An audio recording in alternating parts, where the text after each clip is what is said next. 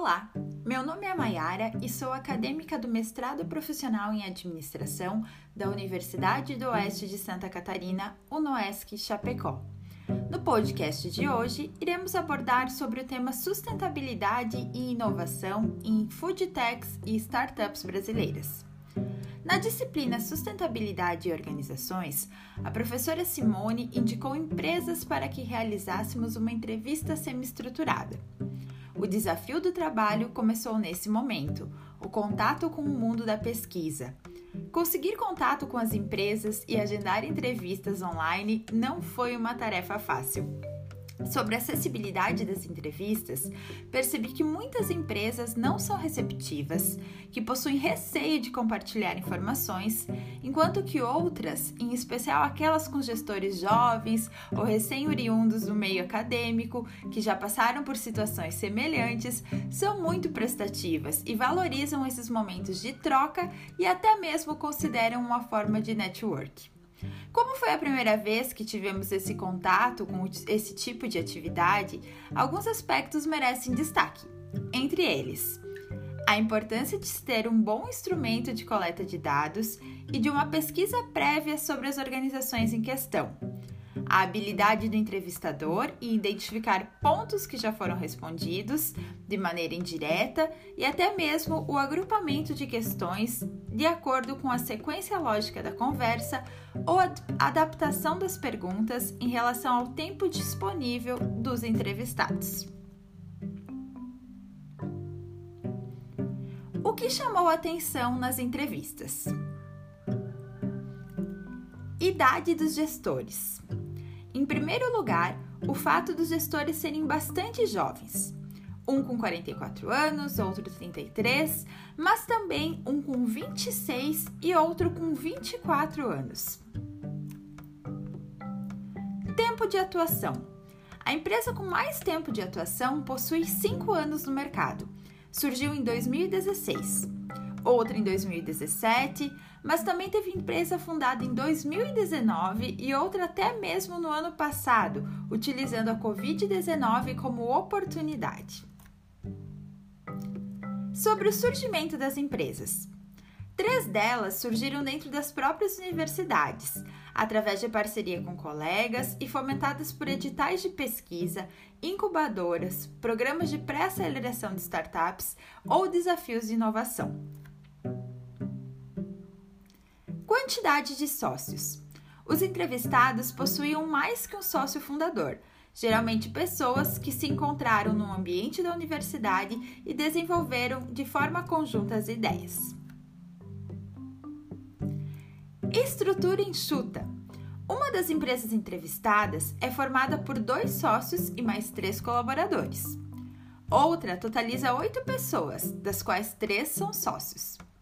Outra empresa surgiu com cinco sócios, tentando agregar pessoas de outras áreas complementares, como agronomia, ciência da computação e economia. Mas todas as empresas ressaltaram a importância do capital humano, dos times de trabalho, com pessoas altamente preparadas e sempre em busca de capacitação. Necessidade de parcerias. A necessidade de parcerias para criar empresas foi algo crucial para todas elas. Seja com universidades, laboratórios, empresas parceiras na produção dos produtos, parceiros de venda, de marketing, cooperativas, organizações como o Sebrae e até mesmo os próprios clientes. Todos os entrevistados relataram algum tipo de parceria na consolidação do negócio e também na forma de atuação. Eles relataram que não fazem tudo sozinhos. Em questão do modelo de negócios, as empresas também procuraram parcerias para redução de custos. Uma delas, por exemplo, relatou que não possui uma fábrica própria, apenas desenvolve os produtos que são produzidos em uma indústria parceira. Outra organização relatou que não possui laboratório próprio, por isso trabalha por meio de convênios com uma universidade. O proprietário da empresa 1, inclusive, mencionou: na questão de compartilhamento, networking, hoje a minha opinião é essa.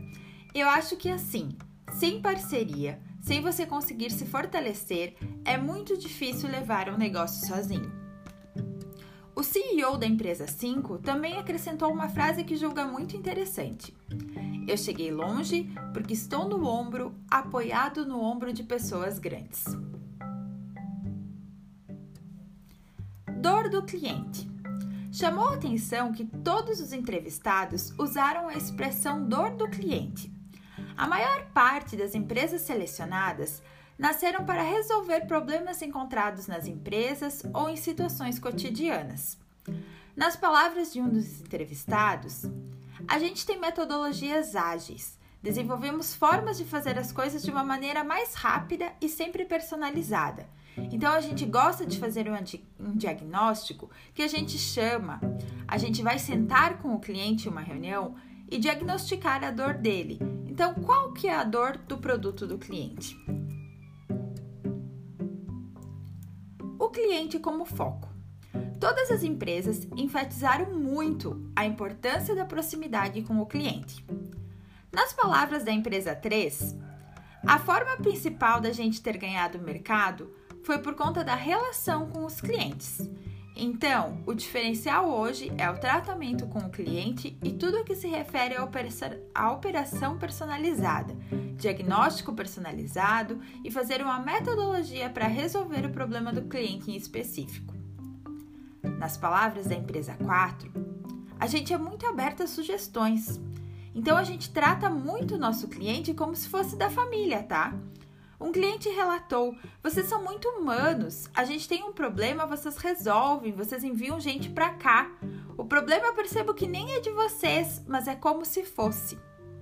Então, até tem essa parte da estratégia nossa de crescimento, né?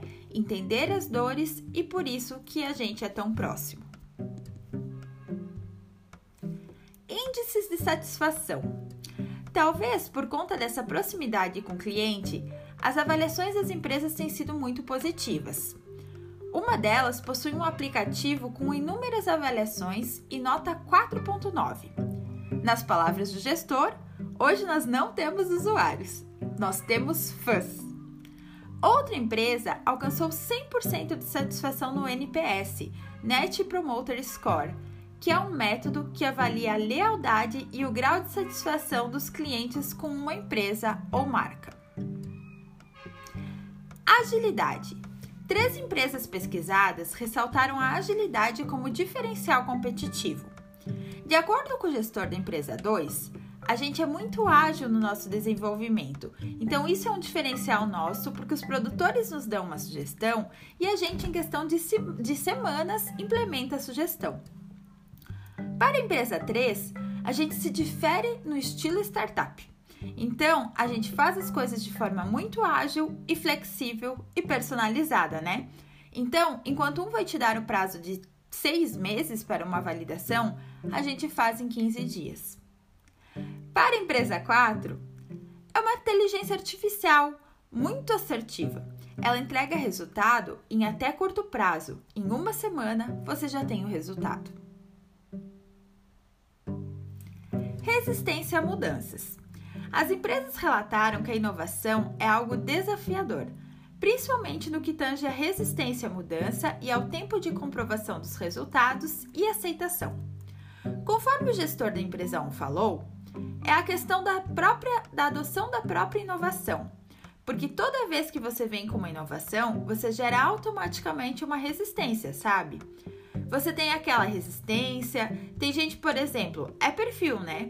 Tem o cara que curte tecnologia, curte inovação, então ele adota, ele adota rápido.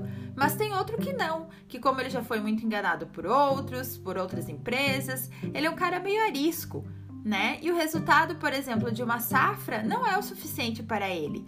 Então você tem que ter uma repetição.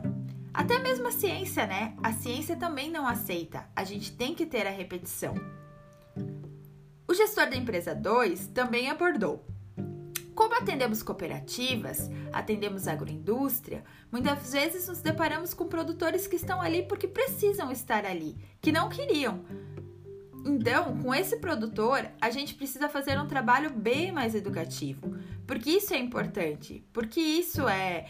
Por que, que isso é importante? Por que, que isso é obrigatório? Como é que vai ajudar, ensinar? Quase ensinar eles a mexer o celular, a baixar o aplicativo. Então, com alguns assim, é necessário fazer um trabalho maior. Já o gestor da empresa 3 falou da resistência a mudanças até mesmo com a equipe interna. E aí você sabe que tem barreiras. Quando você coloca ferramentas novas, principalmente de comunicação, você tem que fazer a empresa aderir. E o CEO da empresa 4 também relatou situação de resistência a mudanças.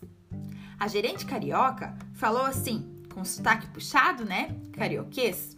Olha, eu tô vendo aqui que você falou pra gente que a ferramenta ia ajudar, mas pelo jeito não vai ajudar, vai atrapalhar.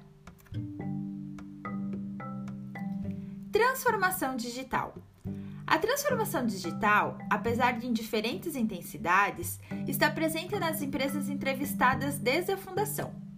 Como são empresas relativamente novas, elas já nascem utilizando ou desenvolvendo tecnologias, seja em processos online, digitalização de processos, aplicativos de gestão, aplicativos de relacionamento com os clientes, automatização e inteligência artificial. A maior parte delas se apoia nessas ferramentas para economizar tempo, ganhar eficiência e ultrapassar as barreiras físicas. Em tempos de pandemia, algumas participaram de feiras digitais e até mesmo fizeram lives. Além disso, WhatsApp, Pipefy, Tandem, Telegram, Facebook, Instagram e LinkedIn são ferramentas cotidianas. Melhoria contínua. As empresas relataram a necessidade de atualização constante, de pensar em produtos futuros ou como aperfeiçoar os sistemas atuais. Para o gestor 1, a pesquisa ela não para. Existe um planejamento de novidades e pesquisa, porque senão um dia a gente morre, né? Então tem que botar a cabeça para pensar. O proprietário da empresa 4 também abordou o tema. É o mercado que vai desaquecer então, a dor da nossa empresa hoje é pivotar para um mercado aquecido.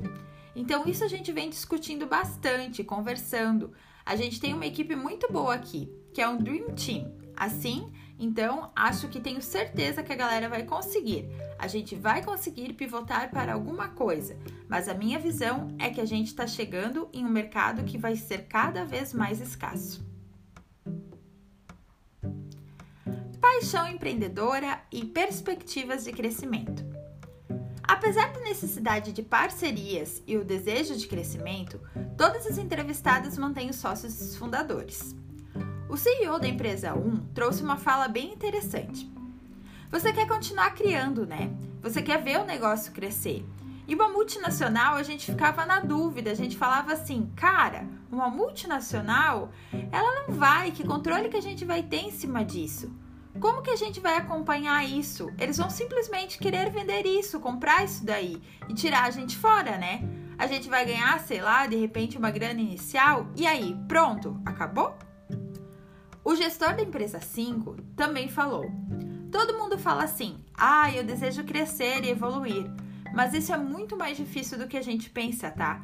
Porque crescer com estratégia de forma sustentável é algo desafiador porque a gente quer mais, quer mais e quer mais. A ambição do capitalismo traz isso pra gente. A gente vai crescendo assim. Então, esse é o objetivo. Essa é a fase nossa nesse momento, essa expansão, mas de forma que, na verdade, a gente não perca o calor humano ainda. Relação das entrevistas com a unidade curricular. Sustentabilidade. Uma das empresas pesquisadas desenvolve um produto que não gera resíduo na agricultura, que não tem nada de tóxico e é natural. Outra organização explica que o seu serviço permite o maior controle da gestão rural e que isso já cria a economia de recursos em si, além de auxiliar na rastreabilidade, podendo controlar se os produtores estão respeitando a questão dos produtos autorizados e a quantidade correta de defensivos. Uma das empresas relatou que o seu software diminui 50% do desperdício do varejo, ou seja, se relaciona com a sustentabilidade, pois são 50% a menos de resíduos e lixos que vão para o meio ambiente. Já outro entrevistado relatou o desafio de pensar em sustentabilidade na área da saúde, uma vez que a maioria dos resíduos não podem ser reaproveitados em função da contaminação. Ainda sobre sustentabilidade, quando perguntada sobre o assunto, a maioria das organizações pensa no produto final ou no serviço ofertado, mas ainda não se preocupou com a sustentabilidade nos processos internos ou nos processos de fabricação. Sobre o conceito de sustentabilidade, a maioria leva em consideração apenas a dimensão ambiental e não desenvolve ações ou não tem conhecimento sobre as dimensões sociais e econômicas. Por fim, ressalto a importância dessa pesquisa desafiadora. Foi muito interessante conhecer as empresas em questão. Sou muito grata pelas conversas enriquecedoras com esses profissionais, as quais me auxiliaram a ampliar minha visão de mundo, entender um pouco dos desafios, sobre a inovação e a sustentabilidade na prática e, sobretudo, perceber a paixão da arte de administrar.